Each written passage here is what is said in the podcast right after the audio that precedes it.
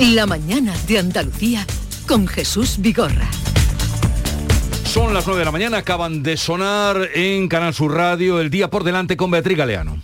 Sin duda, Jesús, buenos días. La resaca electoral de Castilla y León va a marcar hoy la actualidad política. Todas las formaciones tienen previstas reuniones en sus sedes nacionales para valorar esos datos. Hoy también en Isla Cristina se lleva a cabo una primera valoración de los daños que se han producido en las seis naves que ardían ayer. Tres de ellas son de grandes empresas. Cientos de trabajadores se han quedado sin empleo. La Guardia Civil está desarrollando en estos momentos una operación contra el narcotráfico en Almería. Se están haciendo registros simultáneos en municipios como Pulpí o Macael.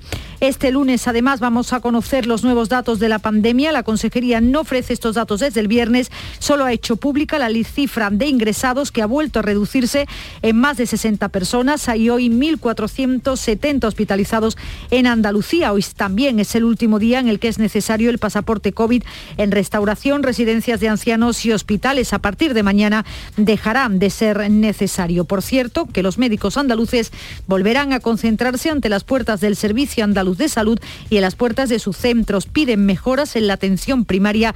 Está convocada por el Sindicato Médico Andaluz en las delegaciones de todas las provincias. Y las personas entre 12 y 17 años procedentes de países de fuera de la Unión Europea o del espacio Schengen podrán acceder a España sin presentar la pauta completa de vacunación desde este lunes. Solo van a necesitar un test hecho 72 horas antes. Es Un apunte económico, el Observatorio Económico de Andalucía presenta hoy su informe del cuarto trimestre de 2021 que incluye una estimación actualizada del crecimiento económico en nuestra comunidad. Y del exterior seguimos pendiente de la crisis entre Rusia y Estados Unidos. Hoy el canciller alemán Olaf Scholz se reúne en Kiev con el presidente ucraniano para abordar la tensión militar con Rusia antes de desplazarse mañana a Moscú y seguir las negociaciones. Gracias, Beatriz. Eh, ahora que hablabas de esa protesta de los médicos, a ver si luego ha lugar, también para que nos comente Kiko, eh, la inquietud que hay, lo cuenta hoy el Ideal de Granada, por las jubilaciones entre sanitarios que se prevén en los próximos años. Es tremendo el dato que se da. Uno de cada tres médicos se va a jubilar de aquí a 2025. Pero volvamos luego, nos cuentas, Kiko, eh, de, de, ese informe que publicáis hoy, pero mm, vamos a eh, quizá la repercusión que lo que ha pasado en Castilla y León puede tener en el calendario electoral de Andalucía. Estela Benón le pone ya fecha, ella dice que el 27 de noviembre, que ya está marcada la fecha en verde, por ser el color de Andalucía, para las elecciones andaluzas, eh, y, ahora ya se dejará, supongo, de preguntar para cuándo, para cuándo. Mm, ¿Cómo repercutirán? A ver, Kiko, ¿cómo repercutirá lo que ha pasado en Castilla y León en nuestra tierra? Yo eh, decía Javier que mm, no tiene por qué trasladarse un escenario electoral como el de Castilla y León Andalucía, y es cierto que la realidad política y social no es la misma pero también este momento y estas elecciones tienen una repercusión clara, hasta el punto de que nunca antes desde Andalucía habíamos seguido con tanta, tanta atención. unas elecciones en Castilla y León y no sabíamos hasta los nombres de los, de los candidatos. ¿no? La importancia se la da el propio Juanma Moreno también cuando participa en esta campaña y le dice aquello de tírale tú que detrás voy yo, ¿no? Y hay algo que yo creo que Juanma Moreno no va a poder cambiar, no va a poder cambiar, eh, convoque cuando convoque. Yo me apunto la fecha de octubre, noviembre, pero mmm, convoque cuando convoque, lo que no va a poder cambiar es un escenario donde eh, Vox eh, está reforzado y donde sobre todo Ciudadanos va camino no de encapsularse, sino de convertirse en una reliquia, ¿no? Y, y, en ese escenario, en ese escenario que decía Javier mm, que podía favorecerle la entrada de Vox porque así se quita la careta y tiende a moderarse incluso obligatoriamente a moderarse dentro de la moderación que quepa en Vox, yo sí creo que hay elementos en contra. Eh, por una parte, la movilización del PSOE en una tierra, Andalucía, que es de pues, tradición eh, de centro izquierda. ¿no? Ahí la movilización del PSOE puede, pues, puede activarse. Y Juanma Moreno ahí tiene una ventaja que al mismo tiempo es un inconveniente. La ventaja es eh, su perfil moderado y la marca propia que ha hecho al margen del PP, que puede, puede hacer que, que, tenga un perfil electoral y un comportamiento electoral distinto, pero eso al mismo tiempo es también un inconveniente. Creo que el inconveniente de Juanma Moreno en estos momentos es que por el perfil, por su trayectoria y por la política que ha hecho, tiene muy difícil, muy difícil una convivencia en un, en un gobierno con Vox. Y si va a ese escenario, ya hoy hoy Macarena Olona eh, le está provocando diciéndole que tiene cara de vicepresidente, eh, pues si va a ese escenario, esa convivencia a mí se me antoja muy complicada.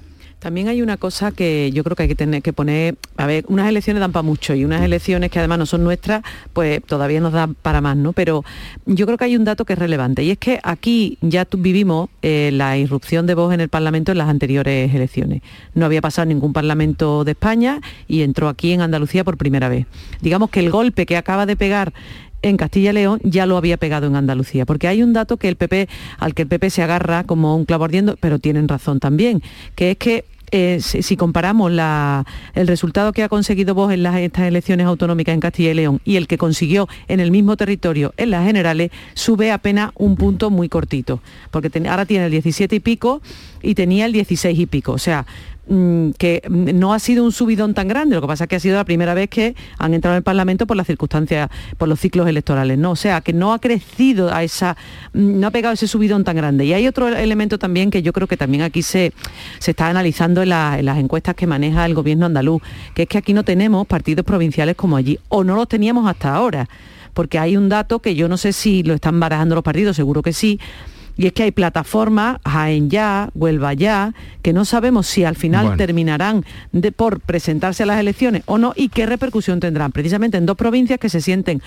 un poco marginadas en cuanto a infraestructura, en cuanto a inversiones de la Junta de Andalucía, y que están un poco, eh, eh, pues digamos, heridas, no podemos decirlo de esa manera. Entonces, mm, si esas plataformas consiguen suficiente respaldo y consiguen presentarse, no sabemos eso cómo va mm, a cambiar el, panorama electoral. De todas maneras, yo creo que eh, Juanma Moreno lleva toda la legislatura trabajando en, una, en un escenario parecido al de Feijó. Eh, Juanma Moreno se parece más a Feijó que a Ayuso y se parece más a Feijó que a Bañueco o cualquier otro varón, eso está clarísimo. De hecho, aquí no ha habido elecciones porque él no ha querido, a pesar de las presiones y presiones que ha recibido. ha tenido una legislatura Por eso, pero allí también. ¿eh? el, problema es que el, relato que ha inventado Mañueco diciendo que iba, había una moción de censura, había una moción de censura, no es real, no ha existido, no era verdad porque Ciudadanos allí en Castilla-León habrá tenido unas relaciones más o menos personales mm, o buenas o malas con Mañueco, no lo sé, la relación entre ella y Mañueco, pero sí que es verdad que no ha habido tampoco ningún escándalo.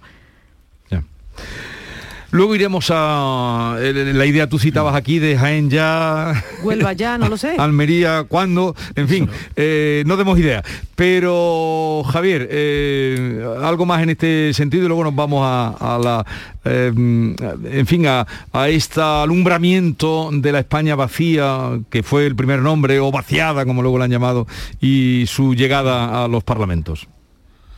Sí, sí, eh, un, par de apuntes muy, rápido, pero antes eh, de que se me olvide, es que lo quería decir antes con lo de, con lo de cuando hablabas con, eh, sobre la pandemia. es que me ha parecido genial lo que ha ocurrido en, Nueva Zelanda y yo no sé si hay mucha oyentes que lo conocen, pero es divertido porque allí las protestas de, los negacionistas, los que no quieren vacunas, se han concentrado frente al Parlamento de Nueva Zelanda y entonces lo que han hecho las autoridades para disuadirlo, para quitarlos de en medio, ha sido ponerle en bucle Macarena de los del río a todo trapo. Sí, es verdad, verdad. ¿Qué me estás contando? ¿Qué me estás contando? en, vez de eh, en vez de bombas de humo y, esto, le han puesto Macarena en bucle a todo lo que da y también Barry, Manilo, pero Macarena. Y no lo sabía. no lo sabía. Han dispersado a... También, cuando hicieron la segunda parte del Silencio de los Corderos, Aníbal Lester, en la segunda de esa película también sonaba. No por ello quiere decir que al escuchar Macarena volviera a las andadas. Pero en, Aníbal Lester, que así se llamaba Aníbal, no, ¿tú lo habías oído, Kiko? sí, sí, pero no sé si le, si le, ha entrado ganas de vacunarse o no, después de las pocas ganas que tuvieron se le ha quitado. Pero cuando estaba hablando con, Moreno, de, con David Moreno, de, el futuro de, la pandemia, pues ya es que ofrece estos perfiles que son tan tan divertidos, ¿no? Que, que Nueva Zelanda pongan Macarena para dispersar a los, a los antivacunas, Aquí tenemos tantas ganas de feria que, con eso no dispersas a nadie. ¿eh? No, no, no, no lo había, no había escapado de esta historia. Bien. Bueno, eh, sobre las elecciones, dos, apuntes que, y ahora entro en las diferencias, tres diferencias entre Castilla y León y, Andalucía. Eh, dos apuntes previos.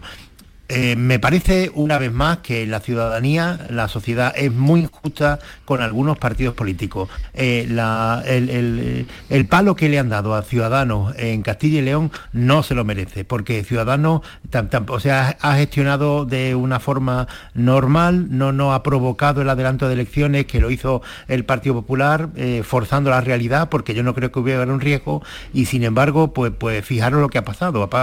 lo, lo han castigado desde una forma muy severa. Eh, digo esto porque eh, a mí me gustaría que, la sociedad eh, fuera más auto, más crítica con los partidos políticos, pero esto significaría que tiene que castigar a todos los partidos. Ciudadanos se ha equivocado, pues, por supuesto. En Castilla y León se equivocó cuando ellos prometían cambio y en las últimas elecciones ganó el Partido Socialista y en vez de apoyar el Partido Socialista apuntaló al PP que ya llevaba treinta y tantos años gobernando. Pues eso va en contra del carácter liberal y de bisagra de un partido de centro. Pero hombre, equivocarse y que lo hagan pagar de esta forma me parece excesiva severidad. Esto que ha dicho eh, ayer Santiago Bascal de eh, qué cara de vicepresidente se te está poniendo, me ha recordado a mí la chulería con la que Pablo Iglesias en las primeras elecciones, que al final no pasó nada, ¿eh? Eh, le dijo a Pedro Sánchez, pues mira, esto es muy fácil, vas a hacer un gobierno de coalición, yo voy a ser vicepresidente y quiero cinco gobiernos. Entonces, eh, entrar así en una negociación, diciéndole ya al otro qué es lo que tiene que hacer, no suele ser una, buena norma en política y muchas veces eso se va al garete. No digo que en Castilla y León se vayan a repetir las elecciones, porque sería muy arriesgado para el PP y para el Partido Socialista, pero que se ande con cuidado también a Bascal, porque esto mismo que está haciendo es exactamente igual que lo que hizo Pablo Iglesias con, con Pedro Sánchez al principio y en aquella no salió el gobierno de coalición, salió después, salió bastante después.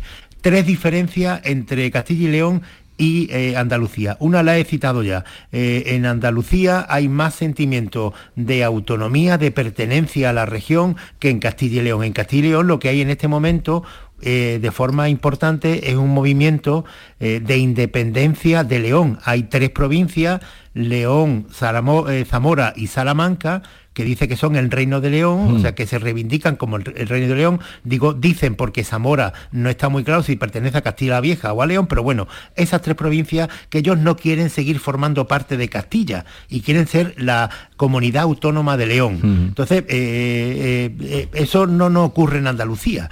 Es curioso porque Santiago Pascal, que es antiautonomista, antiautonomista, es el que ha capitalizado los movimientos en Castilla y León que son contrarios a la autonomía y que no son pocos, ¿eh? movimientos sobre todo de, centro derecha y de derecha, más, más de derecha que de centro derecha. Y todo ese movimiento antiautonomista lo ha capitalizado Santiago Abascal. En la última parte de la campaña hay una foto de Abascal que, que, era bastante significativa, eh, parecía que estaba subido en un caballo, pero no, él estaba subido en un pedestal en la, ante la Catedral de León con la bandera de León. Entonces, eh, eh, es, curioso como esos movimientos se lo dan a, Santiago Bascal. Y el tercer eh, No, pero espérate, vamos por parte. vamos al primer aspecto, porque ahí supongo que algo tendrá que decir Estela y también Kiko Chirino cuando tú has dicho que es injusto lo que se le está haciendo pagar a ciudadanos, como podría ser en Andalucía, donde, mm, en fin, tenemos unos consejeros a los que hemos visto trabajar o donde no han dado aquí problemas. No sé si queréis comentar lo que dice Javier de que es injusto lo que se le haga pagar a ciudadanos. ¿Qué ha hecho mal Ciudadano? Yo, no sé lo que ha hecho mal Ciudadano. Efectivamente coincido que el error principal fue el estratégico de apoyar al PP en lugar de apoyar al PSOE en aquel momento, en las elecciones del, del 15, puesto que realmente el cambio era el PSOE que llevaba el PP gobernando allí toda la vida. ¿no? Eso es cierto, pero es verdad que el gobierno de coalición ha funcionado muy bien. Según la información que yo tengo de compañeros por parte de Castilla y León, además la gestión sanitaria ha caído en una consejera de Ciudadanos y en términos generales estaba la ciudadanía bastante contenta con, eh, con, cómo habían ido las cosas teniendo en cuenta la pandemia y todo lo que hemos vivido todos, ¿no? Eh, pero es verdad que mm, que mm, también Ciudadanos está jugando a una cosa que yo no comprendo muy bien, y es que ellos mismos se están autodestruyendo, porque no había más que ver la entrevista que concedió ayer Albert Rivera al Mundo, diciendo que el proyecto liberal que él ha defendido lo representaba Díaz Ayuso en Madrid. O sea, es que eso es decir, oiga, usted no podía haber eh, tenido otro día para hablar. En el día de las Justo el día de las elecciones, cuando la gente va a votar, que a lo mejor habría todavía indeciso o personas que estaban dándole vuelta, resulta que el líder, el que ha creado el partido y el que después de toda esta semana que llevamos con la historia de su, de su trabajo, cómo se ha ido del, bufete de, de abogado y toda la movida que hemos conocido todo, ahora resulta que dice que su que su modelo es Díaz Ayuso en Madrid, pues claro, ha terminado por dinamitar una formación que yo creo que efectivamente no se merece ese varapalo. Pero es verdad que siempre los ciudadanos son sabios y eligen lo que consideran mejor para sus intereses. Ya, lo que pasa es que mm, Ciudadanos que ha hecho cosas bien y cosas mal, lo que ha hecho sobre todo peor ha sido la indefinición ideológica en la que se ha movido perdió la capacidad de sorpresa. Yo hace que no le veo un titular nuevo eh, y un discurso nuevo a Ciudadanos años. Y, eso, la parte del electorado que funciona por modas, por modas, pues se cambia y le da la espalda y ahora quien está capitalizando eh, ese movimiento de indignación y demás, pues es más Vox que, y otra serie de plataformas que desde luego, desde luego Ciudadanos, ¿no? Eh, y Ciudadanos es que no puede hacer ya nada. Ayer veíamos a Inés arrimada celebrando que, que al menos se ha quedado con uno, ¿no? Entonces, si empieza, en las celebraciones son pírricas, ¿no? Entonces, la capacidad de influencia de Ciudadanos en estos momentos es nula, haga, haga lo que haga. Y ese es uno de los, problemas, que tenemos una representación ahora mismo en, las instituciones, en los ayuntamientos ya ni te digo, donde está sobre representada una fuerza política que si las elecciones eh, fuesen mañana, directamente es que lo mismo ni llegaba a la convocatoria electoral, que es lo que le puede pasar de cara a las municipales. Y ese problema que tiene Ciudadanos, que se le ha derramado el vaso de agua, ya es imposible meter el agua otra vez en el vaso. Ya no puede, no puede. Haga lo que haga. Que yo no digo que Ciudadanos no se haya equivocado, que se ha equivocado. Yo no estoy criticando a Ciudadanos ni hablando de Ciudadanos, estoy criticando a la sociedad, porque todo lo que pasa en política, esto es debido a que los ciudadanos eh, van con sus votos a la urna. Y lo que estoy diciendo es que Ciudadanos se ha podido equivocar, se ha equivocado de hecho, pero que la sociedad española y la andaluza también castiga con mucha más severidad a los partidos nuevos, sobre todo si son partidos de centro, que a los partidos que están eh, consolidados en la izquierda o la derecha. Ya pueden afectar casos de corrupción al Partido Socialista o al Partido Popular en, Castilla y León que nunca lo hubieran eh, castigado con la misma severidad que a Ciudadanos por, por haber tenido un error estratégico hace cuatro años. Esto es lo que estoy diciendo. En Andalucía, en muchas ocasiones lo vimos con el Partido Andalucista que, se, le castiga con mucha severidad. Y cuando se hacen los análisis, se dice, no, no, es que lo ha castigado porque el electorado no perdona. Pues mire usted, si el electorado es tan sutil de decir, no le perdono que hace cuatro años votara usted en esta ley o tal, eh, tal y cual, si, si el electorado es tan sutil de apreciar esas cosas, ¿por qué no lo aprecian todos los partidos políticos? Porque nos iría mucho mejor a todos los ciudadanos si la sociedad fuera mucho más crítica con los partidos políticos, pero no solo con unos partidos políticos y no solo con los partidos políticos que son de centro, que son los que pueden servir para quitarnos este bipartidismo y este bloquismo siempre enfrentado en España y en Andalucía. Bueno, ¿algo más? Y si no, vamos al tercer aspecto. Sí, bueno, el tercer aspecto lo apuntaba antes, Estela, la personalidad de, Moreno Bonilla, pero no solo la personalidad. Eh, Moreno eh, en las elecciones de, Castilla y León, cuando eh, se hacían las encuestas, era muy curioso observar que, que el presidente Mañueco la preferencia de, los castellanos para que fuera presidente, repitiera presidente, pues estaba casi equiparada a las de los demás. En el caso de Andalucía es todo lo contrario. Cuando se pregunta a los ciudadanos quién prefiere que sea presidente de la Junta de Andalucía, Moreno Bonilla saca una nota muy elevada, de, notable, mientras que el resto pues está moviendo entre cuatro o cinco, bueno, lo suyo. Pero eh, Moreno Bonilla es un presidente muy aceptado, según las encuestas, eh, de una forma casi transversal. Esto no ocurría con, con, Mañueco, es decir, que el gancho personal que tiene eh, Moreno Bonilla está por encima de las siglas del partido. Mañueco en, Castilla y León, al margen de lo que decía antes, que llevaban ya, o sea, hay un cierto cansancio de PP eh, en esa comunidad, pero Mañueco no le añadía nada al Partido Popular, a la sigla. Y el PP ha sacado allí pues lo que saca, la sigla tradicionalmente del PP. Ese no es el caso andaluz. Aquí eh, Moreno Bonilla está por encima de la sigla. Es que además hay otro factor que ya lo hemos comentado un poco, pero yo creo que tenemos que insistir, es que mm, el presidente andaluz se ha borrado del final de la campaña en Castilla y León, claramente. O sea, se ha ido a Dubái. Vamos a ver, no es que haya ido a Almería de viaje o haya venido a Sevilla o haya ido a Huelva, no, no, es que se ha ido a Dubái. Pero un segundito que voy a poner el corte de, cuando participó, fue el domingo pasado, ¿cuándo fue? No, el viernes anterior. El viernes anterior. Eh, estuvo allí eh, Juanma Moreno, presidente de la Junta de Andalucía, y dijo esto. Y estas elecciones no son cualquier cosa, tampoco para mí, que voy después. Esto es como el que se va a examinar cuando uno va a una prueba, va a una prueba y está uno nerviosito perdido, que le tiembla las piernas y dice, pasa tú delante, hijo, que a mí me da la risa. Y dice, pasa tú, yo te... Y veo... Y claro, pues yo estoy así, yo estoy de Alfonso, venga, tírale tú. Él me decía, ¿tú cuándo vas a convocar? Tira tú, hombre, tira tú. Que tú ve primero, así va. Pero bueno, ya que va primero, lo importante es que vaya bien. A ver si me voy a encontrar yo con un susto el día 13 de febrero. Me por Dios, tampoco por compañerismo. No me respondáis a eso. No me respondáis al susto si se ha llevado susto o alegría porque voy a saludar. Un momentito, se ríe Kiko Chirino, se ríe. se ríe. Sí, no, no, voy a saludar a Fernando eh, Cocho porque he quedado con él. Ya sabéis que es analista de inteligencia, experto en seguridad internacional. Eh, siempre que acudimos a él está dispuesto. Fernando Cocho, buenos días. Hola, bueno, buenos días, ¿qué tal? Se ríe también usted, ¿no? bueno, los análisis políticos también afectan a parte de mi trabajo, que es seguridad nacional, y bueno, mm, estamos donde estamos y veremos lo que ocurre en el futuro. Mm. Bueno, el caso es que comienza una semana eh, que puede ser, nos dicen, ahora usted nos dirá su punto de vista, puede ser la de la invasión de Rusia a Ucrania a tenor de lo que calcula Estados Unidos. Será a mediados de semana, nos dicen eso, antes de que acaben los Juegos Olímpicos de Pekín. Es lo que estima el asesor de seguridad de gobierno de Joe Biden, Jack Sullivan, que escuchábamos decir que, eh, que podría ser que una invasión de Rusia a Ucrania podría empezar en cualquier momento, incluyendo esta semana en la que estamos. ¿Usted cómo lo ve?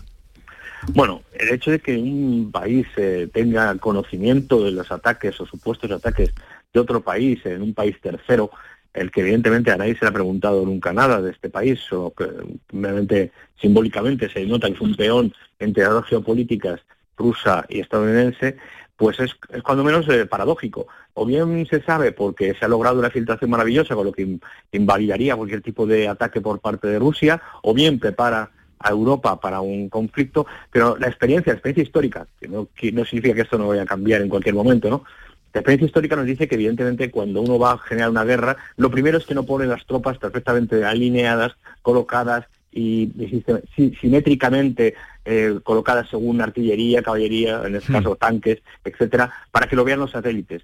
Y si leemos la doctrina militar rusa, dice que la forma de presionar políticamente es precisamente esa manifestación de la fuerza militar, lo cual no significa que evidentemente vaya a continuar el conflicto, que es donde de verdad, de verdad está el problema, en el Donbass, en Lugansk, en Donetsk, donde los rusos siguen alimentando de armas y de provisiones y de logística y de inteligencia a los separatistas ucranianos, al igual que Estados Unidos eh, y la Unión Europea suministra de armas, inteligencia y eh, elementos de disuasión a Ucrania. Yo no creo que haya guerra, por un motivo, es que este, una guerra de estas características, ¿quién se va a meter?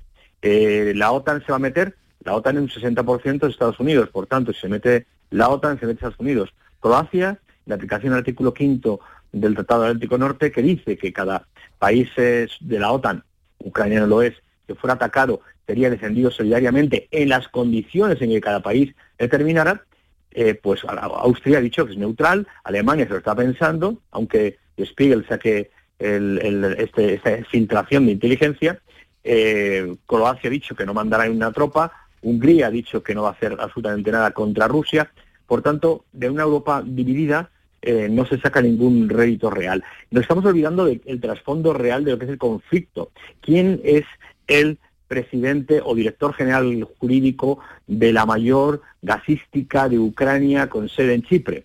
El hijo mayor de Biden. ¿Cuál ha sido la venta mayor que ha habido desde el punto de vista energético, el aumento, el incremento de venta mayor energético tras los problemas con Rusia, con Ucrania y con Bielorrusia? Estados Unidos y su gas licuado. Por tanto, eh, desde el punto de vista de la inteligencia, independientemente de las acciones militares, que para eso hay expertos, lo que hay es una guerra económica, una gran influencia. Esa fue la reunión, tal y como figura en la página del Congreso de los el Congreso de Estados Unidos, que se puede consultar, eso fue la, reunión que hubo entre, entre Putin y Biden en su momento, no mm. para hablar de China, sino para hablar precisamente de energía, de Ucrania. En cualquier caso, Ucrania le faltarían casi como 14 puntos para poder entrar en la Unión Europea y casi como 35 puntos para poder entrar, o variables, para poder entrar en la OTAN. Y no sé exactamente qué es lo que ocurre, pero lo que ocurre es que ninguna de las dos partes dice la verdad. Y las dos partes tienen razón. El problema es si realmente hay o no hay conflicto y de haberlo, quién está dispuesto en, por Ucrania poner 3, 4, 5 mil muertos encima de la mesa, dado que los rusos no tienen ningún problema en hacerlo porque lo llevan haciendo un montón de tiempo en, el Donbass. O sea, mm, este juego de ajedrez, hmm. el que al final cada mono de cada lado con un martillo puede cabrearse y dar un mazazo y provocar un conflicto, no sé si será mundial, evidentemente que no, será localizado, de haberlo, y será más por amenazas de guerra híbrida, guerra cibernética, por supuesto guerra económica, ¿vale? No olvidemos que quien el más beneficiado del problema económico energético es Estados Unidos, no olvidemos que el mayor beneficiado de todo lo que es el choque contra los intereses estratégicos de Rusia es el, bloque no europeo, ¿eh? el bloque anglosajón, la anglosfera que se suele llamar habitualmente. Por tanto, hay que verlo con un poco más de perspectiva, independientemente de que los expertos militares analicen, o analicen si va a haber o no haber un conflicto.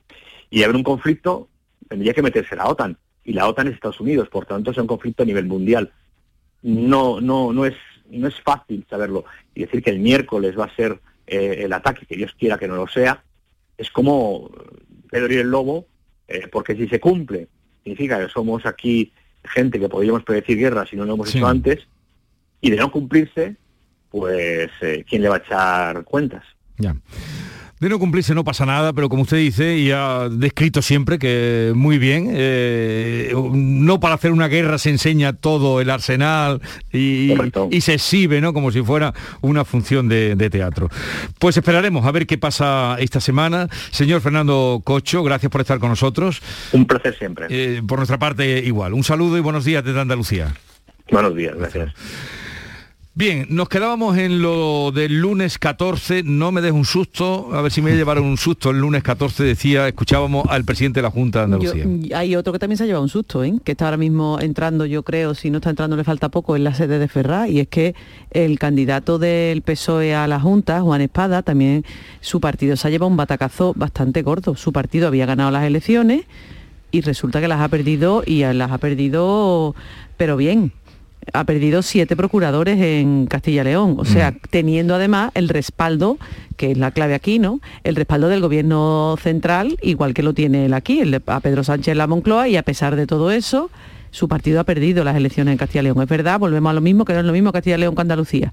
Pero también es verdad que se estará tentando la ropa porque para el PSOE también ha sido un varapalo duro. Yo no sé si eso se puede extrapolar aquí o no, si precisamente el efecto de Vox allí va a reactivar aquí al PSOE o también es posible que pueda reactivar a esas diferentes izquierdas que están ahora mismo separadas en varias papeletas y que esto los termine por ser el pegamento que les faltaba para unirse todos menos Teresa Rodríguez, que ya ha dicho que no se va a unir de ninguna manera, pero es que a lo mejor todo, todo eso eh, también puede ser ir en detrimento del PSOE, puede ser que las mm. izquierdas consigan más votos, más país, Unidas Podemos eh, y todas esas fuerzas que están ahí mm, juntas o que están intentando juntarse, que eso le dé un apoyo mayor, digamos, de los ciudadanos andaluces y que el PSOE se mantenga como está con esos 33 diputados en Andalucía o 32 o 35, pero bueno, en una horquilla muy similar, no lo sabemos. Mm, sí, porque es que lo, que cuenta Estela, hemos pasado muy de puntillas sobre eh, el fracaso también de Podemos y de la izquierda en estas elecciones. Mm.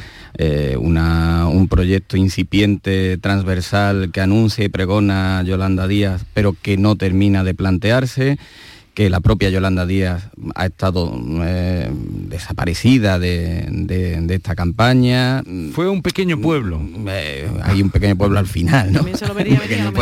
al final, ¿no? Claro, pero eh, ¿cuándo va a lanzar? Porque de momento lo que sabemos que ese proyecto incipiente, no nato, transversal de Yolanda Díaz se ha quedado con un solo diputado, que lo mismo ese diputado en sí mismo reúne todo, es un poquito de derecha, un poquito de izquierda y un poquito de centro, y el, y el único diputado que tiene Podemos ya en sí mismo es transversal. Pero mm, la, izquierda tiene también un problema de cara a las próximas elecciones porque ni siquiera eh, la fuerza mayoritaria que hasta ahora en esa izquierda que es Podemos, ni siquiera Podemos va a capitalizar el nuevo, eh, el nuevo proyecto. El nuevo proyecto surge más hasta incluso de Izquierda Unida. Y eso y eso es uno de, de, los valores que tiene que explotar más Juanma, porque eh, el éxito de Juanma eh, estará en que, la, en que sume, el Partido Popular sume más que la suma de la, de las mm. izquierdas con el PSOE en Andalucía. Bueno, nueve y media, una pausa y continuamos. Un momentito, Javier. Mari, ¿lo sientes? ¿Si siento qué? El amor, las mariposas. ¿Pero qué mariposas? ¿Pero qué dices, José Antonio? Este 14 de febrero siente el amor con el cupón diario de San Valentín y podrás ganar 55 premios de 35.000 euros y 3.000 euros al mes durante 25 años con la paga. Y además, si entras en cuponespecial.es podrás conseguir cientos de románticos regalos. Cupón diario de San Valentín de la 11. ¿Lo sientes? Bases depositadas ante notario. A todos los que jugáis a la 11, bien jugado. Juega responsablemente y solo si eres mayor de edad. Canal Sur Sevilla. ¿Te está afectando la subida de la luz? Claro que sí. Por eso en Insolac Renovables instalamos paneles fotovoltaicos de autoconsumo con los que podrás generar tu propia electricidad. Y ahora, con la subvención del 40% de la Agencia Andaluza de la Energía, lo tienes mucho más fácil. Entra en insolacrenovables.com e infórmate de las ventajas que tiene el autoconsumo. Insolac, expertos en energías renovables desde 2005. Se acercan las nueve y media de la mañana y desde hace unos minutos, Berrocar Automóviles te espera en sus instalaciones. Desde Grupo Berrocar te deseamos que tengas un buen día. ¿Hay demasiadas palomas en su entorno? Frasur Control, empresa especializada en control de aves en ciudades y zonas industriales, especialmente palomas. Frasur Control utiliza todos los métodos existentes como púas, redes para evitar el paso, servicios de cetrería, etc. Frasur Control, para toda Andalucía. Frasurcontrol.com la confianza de miles de personas ha convertido a Kia en la marca de coches más elegida en 2021. Aprovecha que vuelven los 10 días Kia, del 10 al 21 de febrero, y descubre tú mismo por qué. Datos MSI para canal particular en 2021. Solo en la red Kia de Sevilla. Kia. Movement that inspires. La vida es como un libro y cada capítulo es una nueva oportunidad de empezar de cero y vivir algo que nunca hubieras imaginado. Sea cual sea tu próximo capítulo, lo importante es que lo hagas realidad. Porque dentro de una vida y muchas vidas, ahora en Cofidis te ofrecemos un nuevo préstamo personal de hasta 60.000 euros. Entra en cofidis.es y cuenta con nosotros. Aquadeus, ahora más cerca de ti, procedente del manantial Sierra Nevada, un agua excepcional en sabor, de mineralización débil que nace en tu región. Aquadeus Sierra Nevada es ideal para hidratar a toda la familia y no olvides tirar tu botella al contenedor amarillo. Aquadeus, fuente de vida, ahora también en Andalucía. En cofidis.es puedes solicitar cómodamente hasta 60.000 euros, 100% online y sin cambiar de banco. Cofidis, cuenta con nosotros.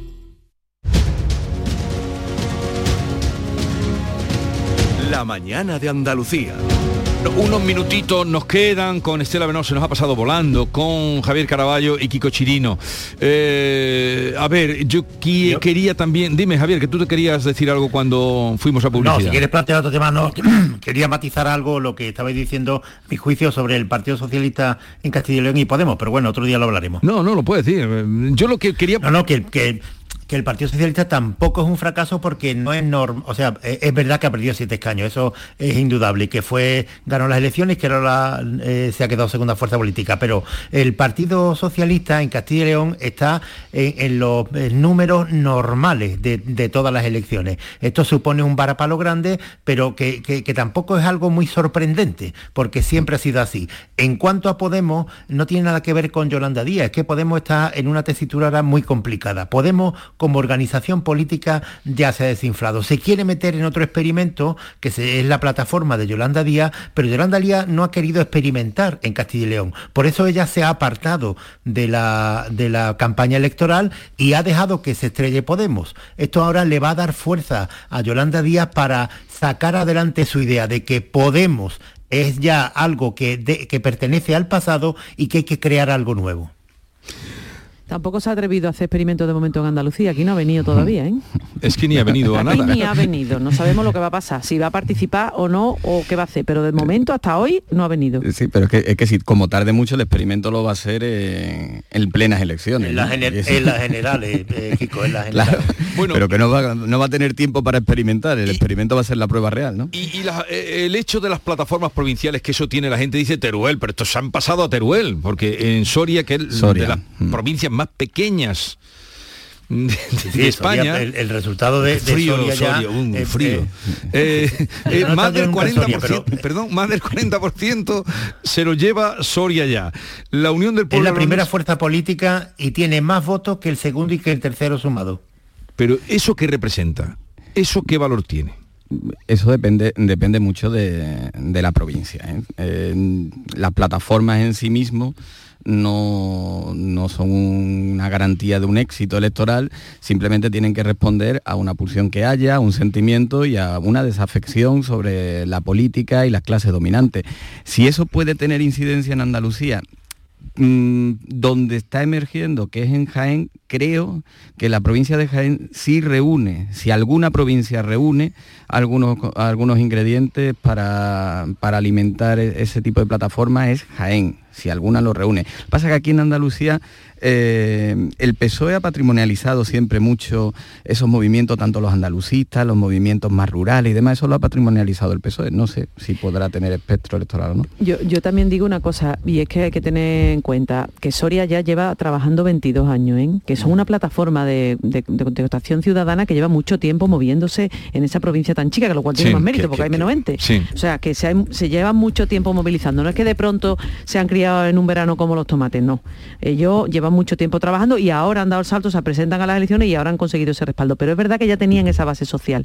Yo no sé aquí en Andalucía de verdad lo que va a pasar, pero hay un dato que yo creo que también hay que ten- poner sobre la mesa y es que el próximo 4 de marzo hay una movilización planteada en Huelva para reclamar infraestructuras para la provincia.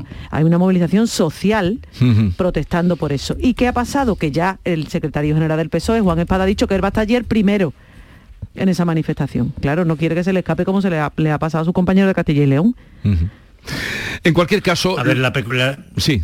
No, no, es muy breve, que la peculiaridad de Soria eh, tiene que ver también con, con una provincia que está, que está, que se siente abandonada, pero es que también vamos a ver, es que la provincia de Soria, la provincia de Soria, tiene más o menos los mismos habitantes que mi pueblo, Alcalá de Guadaira. Sí, sí, sí, en la provincia de Soria hay 90.000 y en Alcalá de Guadaira pues somos en torno a 80.000. O sea, que, que- que fijaron la realidad. La provincia Sí, de sí, sí. Soria tiene los mismos habitantes que mi pueblo. Y con menos frío, con menos frío en tu Claro, eh, pero eh, esto no tiene frío. esto no tiene remedio, eh, Javier. Esta mañana he recibido un tuit que voy a leer. Porque da pie a, a esto. Hemos dado la noticia tristísima, horrible del tema de Elche, ¿no? Y me escribe a poco más, hace una hora que me lo escribe cuando la dimos. Dice, "Eh, señor Vigorra, no hace falta que cuando nombre la ciudad de Elche, estos públicos están en Twitter, se pueden leer, mucho más grande que bastantes capitales de provincia de Andalucía, diga Alicante. Los ilicitanos no nos sentimos alicantinos. Luego me dice, y si en Andalucía hay incultura, he vivido en Cádiz, dice él, yo no tengo la culpa.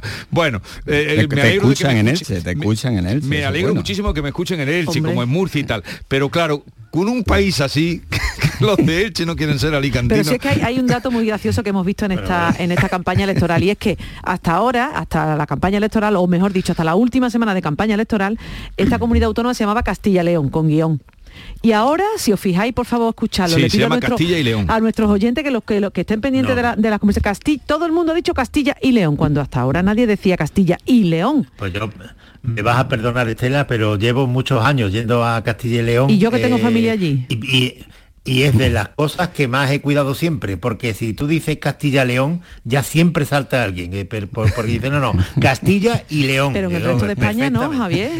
Eso lo, lo que- dicen los de allí, pero los de fuera no. Pero es que tú lo estudiaste, lo estudiaste así igual que yo, ¿no? Con el guioncito en medio. está con el claro. guioncito. Sí, pero es que ya nos han quitado hasta lo aprendido. Castilla la Vieja. pues, Entonces, Castilla la Vieja, la Castilla la Vieja, por favor. Eso nos, de- nos delata, Javier.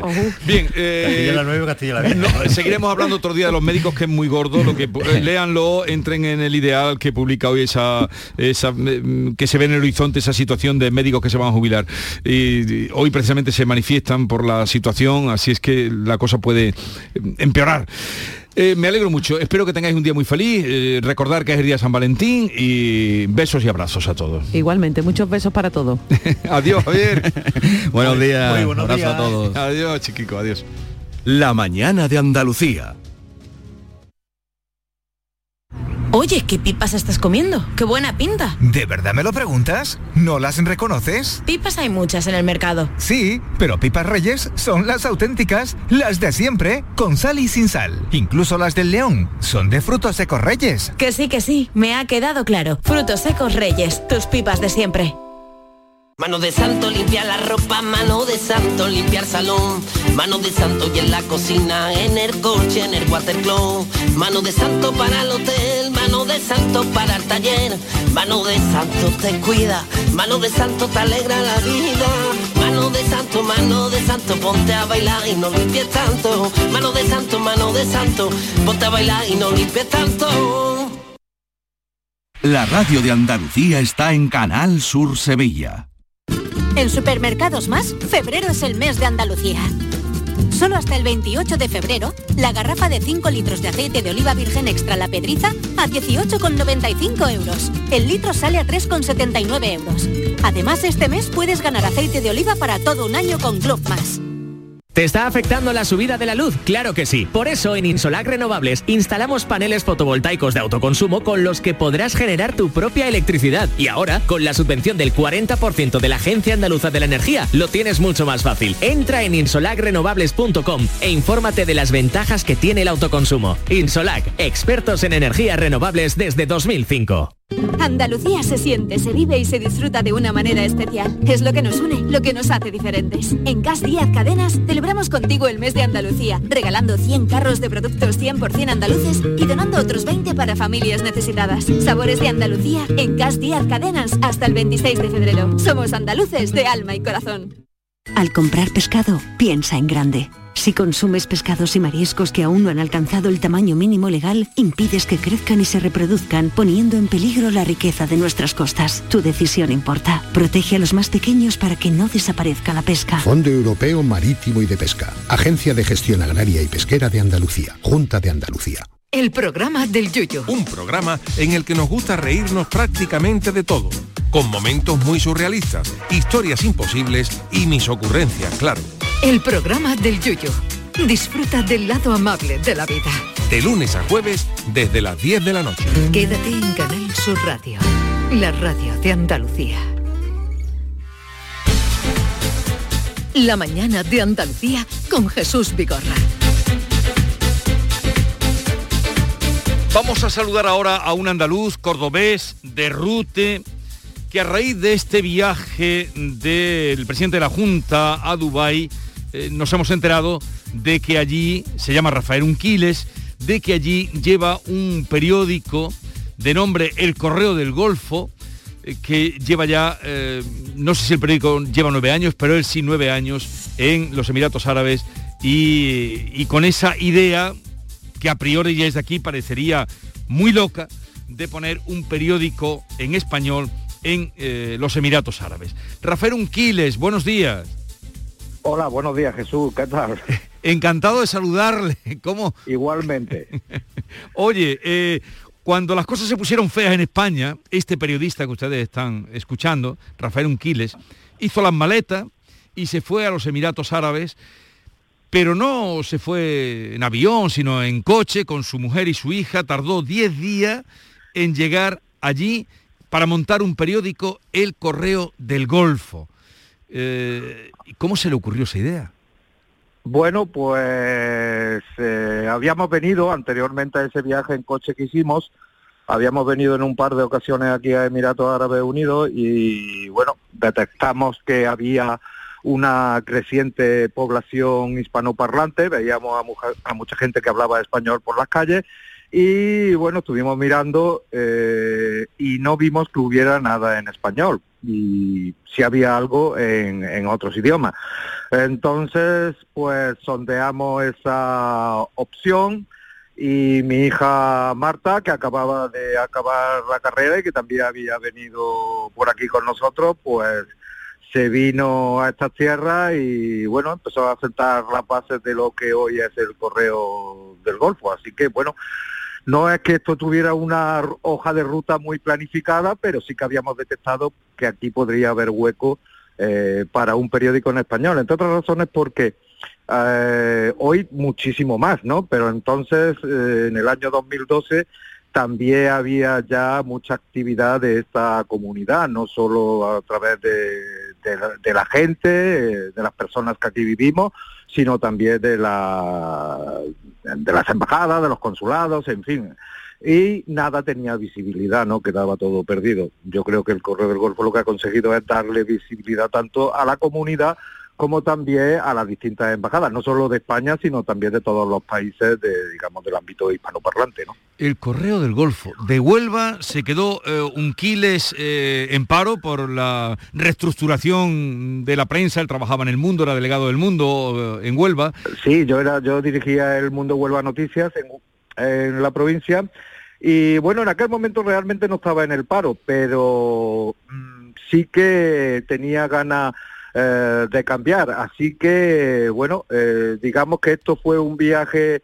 eh, evidentemente la situación en aquel momento para la prensa española y sobre todo para la prensa provincial, el cierre en aquel momento de diarios provinciales impresos era eh, masivo y las perspectivas no, no eran buenas, pero yo creo que esto también tuvo un afán de cambio, ¿no? De cambio y de y de querer ver pues otras tierras y otras eh, y otras culturas, ¿no?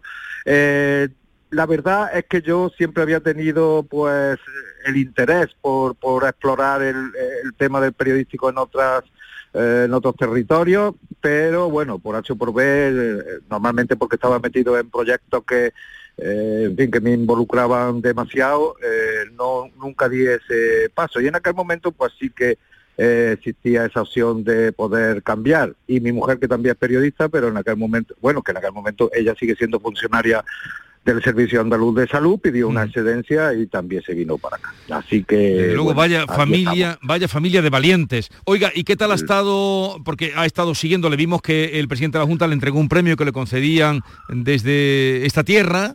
Eh, a usted y, y qué tal ha estado eh, la celebración de eh, y la presencia de Andalucía en la Expo de Dubái.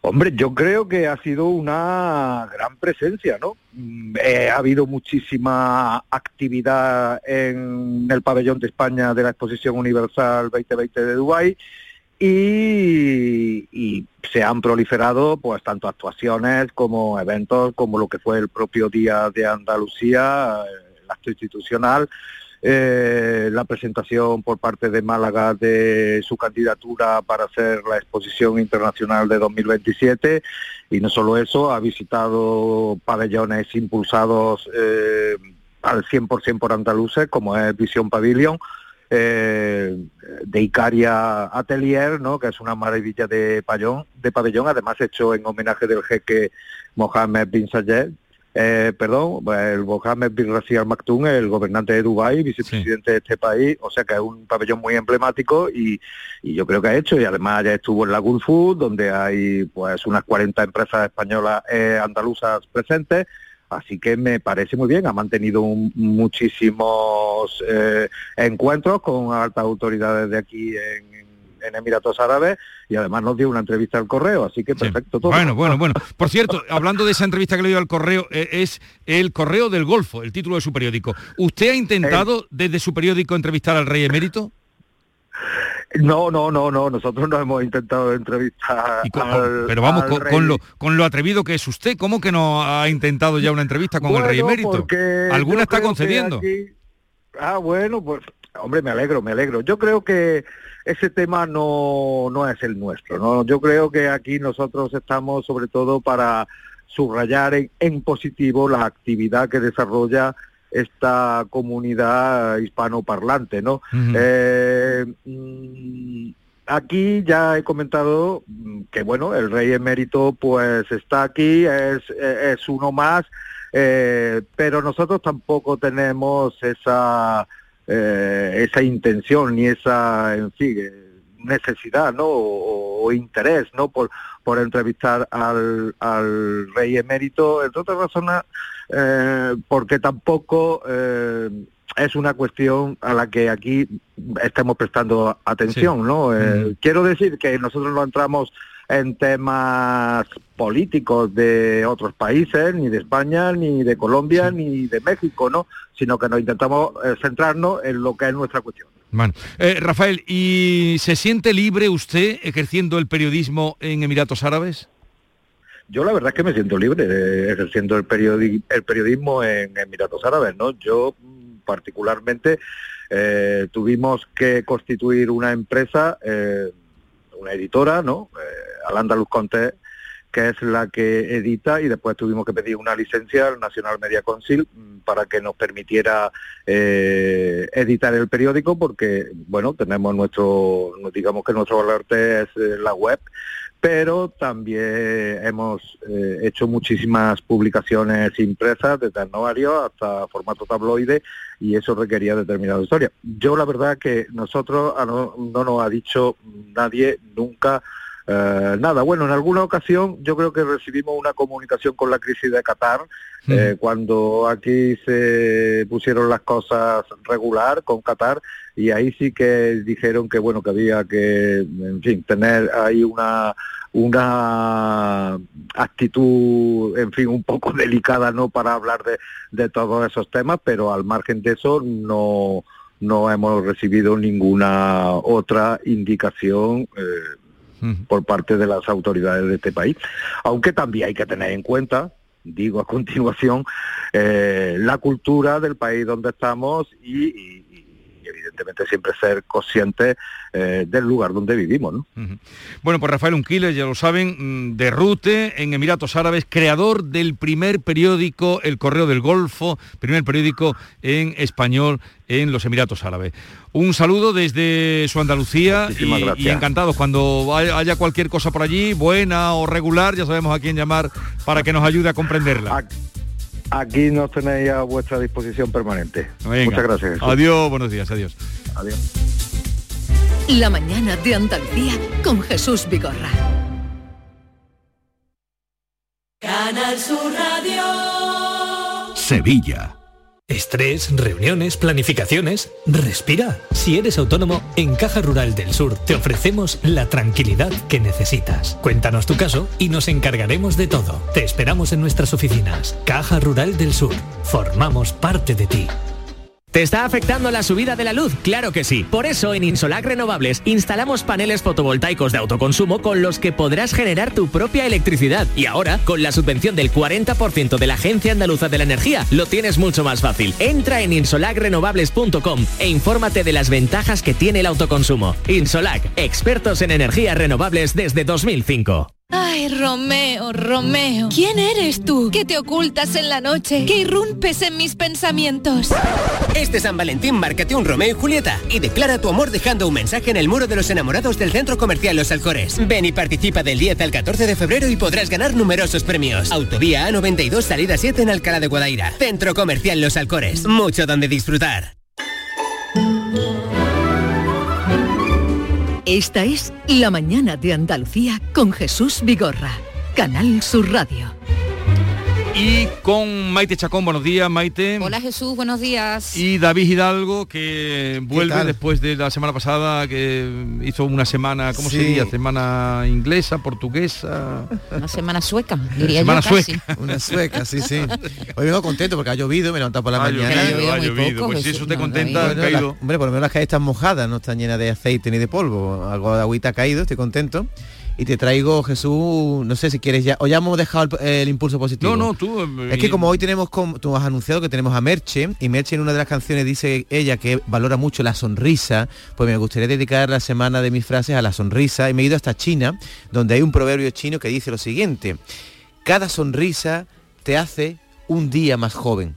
Y a mí esta frase la he encontrado como un antídoto que resarce mi frase del otro día que os molestó tanto, de la que yo cuento los días antes de morirme. Bueno, pues ahora como me quito días porque me voy a morir pronto, cada sonrisa te hace un día más ¿Tú joven. crees que una cosa va a compensar no, la no he entendido lo de los días con que te vas a morir A ver, yo dije el otro día que me quedaban 20.000 días de vida. Sí. Bueno, pues si voy sonriendo, me voy poniendo días. Dice el proverbio chino que cada sonrisa te hace un día más joven. Vale. Entonces te va...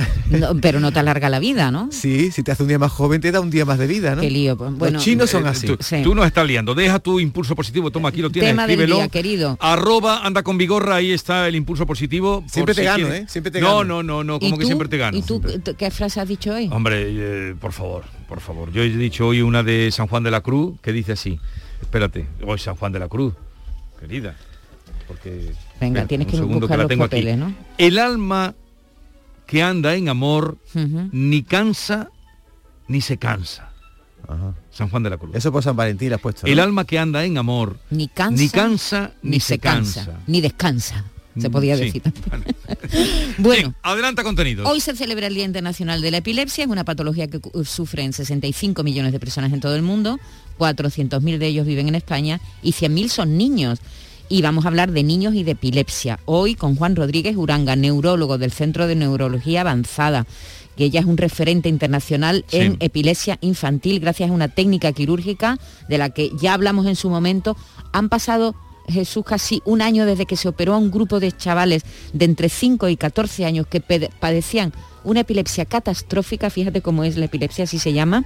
Así que vamos a hablar no solamente con el doctor, sino también con padres de estos niños que a los que esta intervención quirúrgica les ha cambiado la vida. Eso será en nuestro tema del día a las 10 de la mañana, así que si tienen alguna consulta que hacerle al doctor, que como di- dicen es una eminencia, Juan Sí, Rodríguez ya, ya ha estado con nosotros sí, antes. ya estaba, está con nosotros. Eh, Tener a una eminencia hoy siempre nos Eso, agrada. Pues tienen el teléfono a su disposición 670 940 si quieren dejar alguna consulta. O pregun- sí, O consulta, alguna- pregunta, experiencia, pregunta. lo que Exactamente. Mm, Vamos a recibir a Francisco Arevalo, la Lluvia Noticias, Diego Geniz, que vamos a hablar de hoy de los Goya, de, la, de los premios y también de la alfombra roja.